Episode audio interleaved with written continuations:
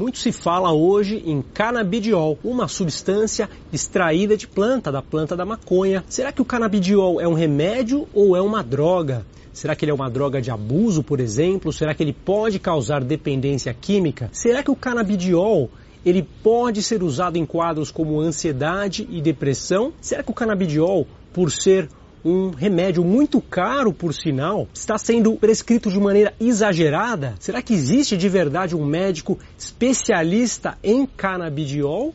Ou será que isso, na verdade, é uma fantasia e muito mais um artifício de marketing? Sou Bruno Machado, este é meu canal em que faço vídeos educativos sobre psiquiatria, sobre saúde mental, medicina. Se você não segue, comece a seguir agora, porque isso, claro, ajuda o canal a espalhar o conteúdo, a mostrar o tema para mais e mais pessoas. O YouTube entende que o assunto é importante. Vamos hoje falar do canabidiol, uma substância que vem sendo muito bem utilizada em algumas condições clínicas, que tem muita importância sim, seu estudo é muito importante. Não estou aqui me colocando contrário ao canabidiol. Muita gente hoje já se beneficia, por exemplo, crianças com algumas síndromes de epilepsia, por exemplo, pessoas que têm quadros como esclerose múltipla. Existem sim condições que estão sendo muito bem indicadas e evidentemente outras condições que estão em fase de estudo, o canabidiol e evidentemente outras partes, outros componentes que também possam ser bem aplicados, bem utilizados. No entanto, evidentemente que isso envolve muito dinheiro, é, se trata de um negócio muito grande. Hoje muita gente está fazendo dinheiro, empresas muito grandes, com as ações na Bolsa de Valores de Nova York, empresas também aqui no Brasil, muita gente movimentando muito dinheiro. E quando existe muito dinheiro envolvido, normalmente existe sim a tendência de criar distorções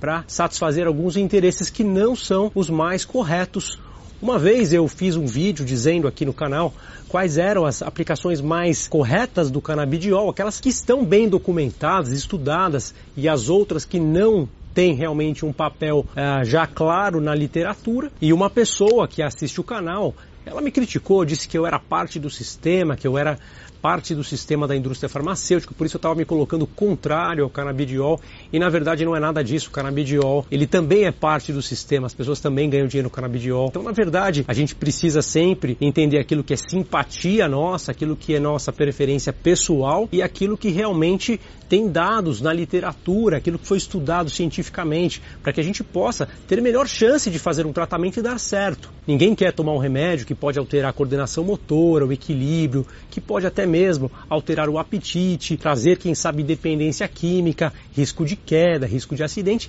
desnecessariamente. É claro que se você tiver uma doença que vai trazer um resultado importante o uso deste medicamento, por que não utilizar? Mas não é a mesma coisa do que tomar sem qualquer indicação ou tendo um outro quadro que não tem um benefício. Então, quando a gente fala aqui de transtorno de ansiedade, quadros de esquizofrenia, depressão, existem sim tratamentos, diversos tratamentos que são bem indicados para essas condições, mas o canabidiol não é uma medicação que esteja estudada e com aplicação clara nessas condições. Relatos de pessoas que dizem ter tido benefício, a gente escuta de várias maneiras, a gente escuta isso toda hora no consultório com vários outros medicamentos também. Tem gente que fala que tomou um antibiótico que melhorou a depressão, tem gente que fala que tomou um remédio para dor, que se sentiu bem.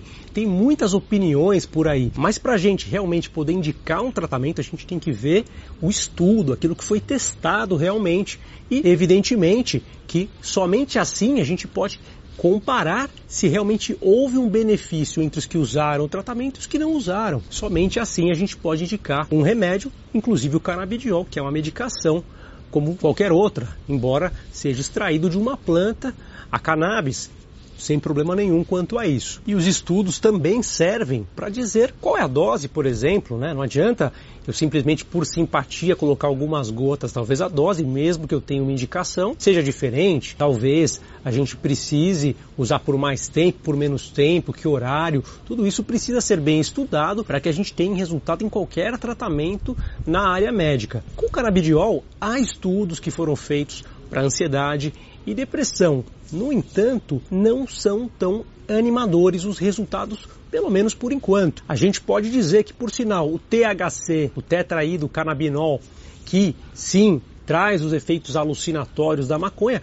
por sinal em doses baixas, teve efeito melhor sobre o humor do que o próprio canabidiol. Mostrou mais resultados nos estudos até agora do que o próprio canabidiol. Então, evidentemente, o canabidiol mais caro é o mais puro, aquele que tem um pouquinho de THC. Ele é considerado um pouco inferior para as aplicações padrões. Mas na depressão, esse que é um pouco inferior em tese, ele teve um resultado um pouquinho melhor por ter um espectro mais amplo, envolvendo um pouquinho do THC. Então a gente sabe que isso ainda está sendo estudado também para o autismo, também para demências, alguns estudos mostrando resultados mais interessantes, outros menos. E no tempo certo, esperamos que essas medicações sejam aprovadas sim para outras indicações. Claro que também existe possibilidade de usar do ponto de vista compassivo, né, aquele paciente que tentou outras opções terapêuticas e não teve resultado e quer fazer uma tentativa em alguns outros quadros com esse remédio, ele pode sim fazer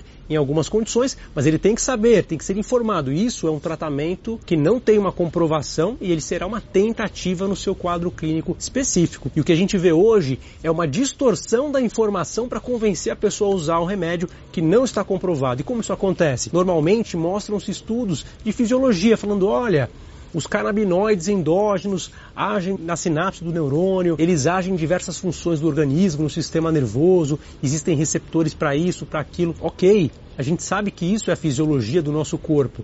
Só que isso a gente está falando dos canabinoides endógenos. São substâncias endógenas, substâncias que o nosso próprio corpo produz, independente da gente usar o canabidiol ou não. Por sinal, comer peixe, uso de ômega 3 modula vias de canabinoides no nosso cérebro. Uma série de outras funções estão relacionadas aos canabinoides endógenos e não significa que a gente tenha que tomar o canabidiol para isso. Então, o canabidiol, a gente tem que olhar para ele como um remédio, como um medicamento, a gente tem que olhar para o uso da maconha sendo estudado, sim, como um remédio, por que não? Como uma terapia, aquilo que está lá dentro, aquilo que está na planta vai ser estudado e a gente vai descobrir o que funciona para quê e somente assim a gente vai aplicar. A gente viu recentemente a história da cloroquina sendo utilizada né, muito mais como um, um desespero de causa, muito mais como a dificuldade da gente lidar com a impotência de não ter o que fazer e evidentemente que os estudos com o tempo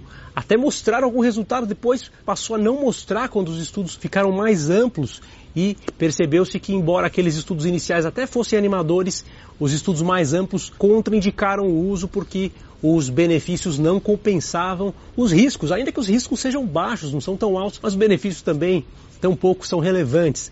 Então a cloroquina foi caindo em desuso também, mesmo aqui nos grandes hospitais em São Paulo, os hospitais mais importantes foi ficando de lado e as grandes instituições já não recomendando o uso. Serve de exemplo para a gente não aderir a modismos que aparecem na saúde mental.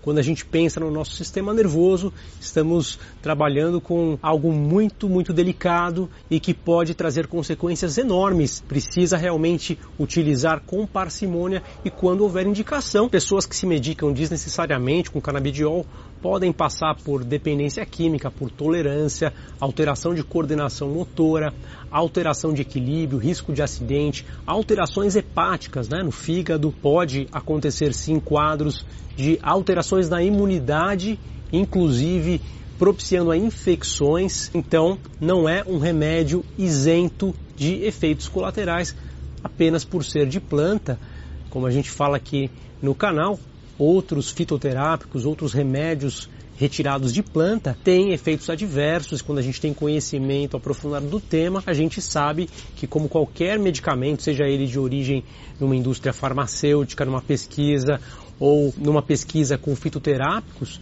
isso vai ter realmente ah, os riscos e os benefícios a serem considerados. Existem venenos que são retirados de planta e você deve saber disso. Além do que, fazer o uso por simpatia porque, por exemplo, tem uma relação de prazer, de uso uh, recreacional com a maconha, também não faz menor sentido, né? A gente não está falando aqui de uso recreacional, não é porque a pessoa gosta de beber vinho que o vinho é bom para a saúde dela, que do, tomar vinho é bom para dormir, a gente sabe que não é, né? Então a gente precisa realmente ter uma análise um pouco mais séria, um pouco mais aprofundada antes de embarcar em moda, em situação que não está robustamente estudada e muito menos, claro, acreditar que existe um médico que é especialista naquele assunto. Evidente, não existe nenhum médico especialista em um remédio. O médico é especialista numa área de conhecimento, é numa, num grupo amplo de patologias, um neurologista, um pneumologista, eles vão usar. O dermatologista, se descobrirem que o canabidiol é bom para a pele, para uma doença de pele, ele vai usar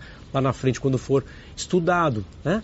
Mas não existe uma especialidade que é especialista em usar anti-inflamatório. Não existe nenhum médico especialista em um remédio. A medicina não é assim. Quem fala isso, claramente, é um enganador, é um charlatão. A menos, claro, seja um pesquisador de um determinado assunto. Então ele não é um médico especialista naquilo, ele é um pesquisador naquele tema.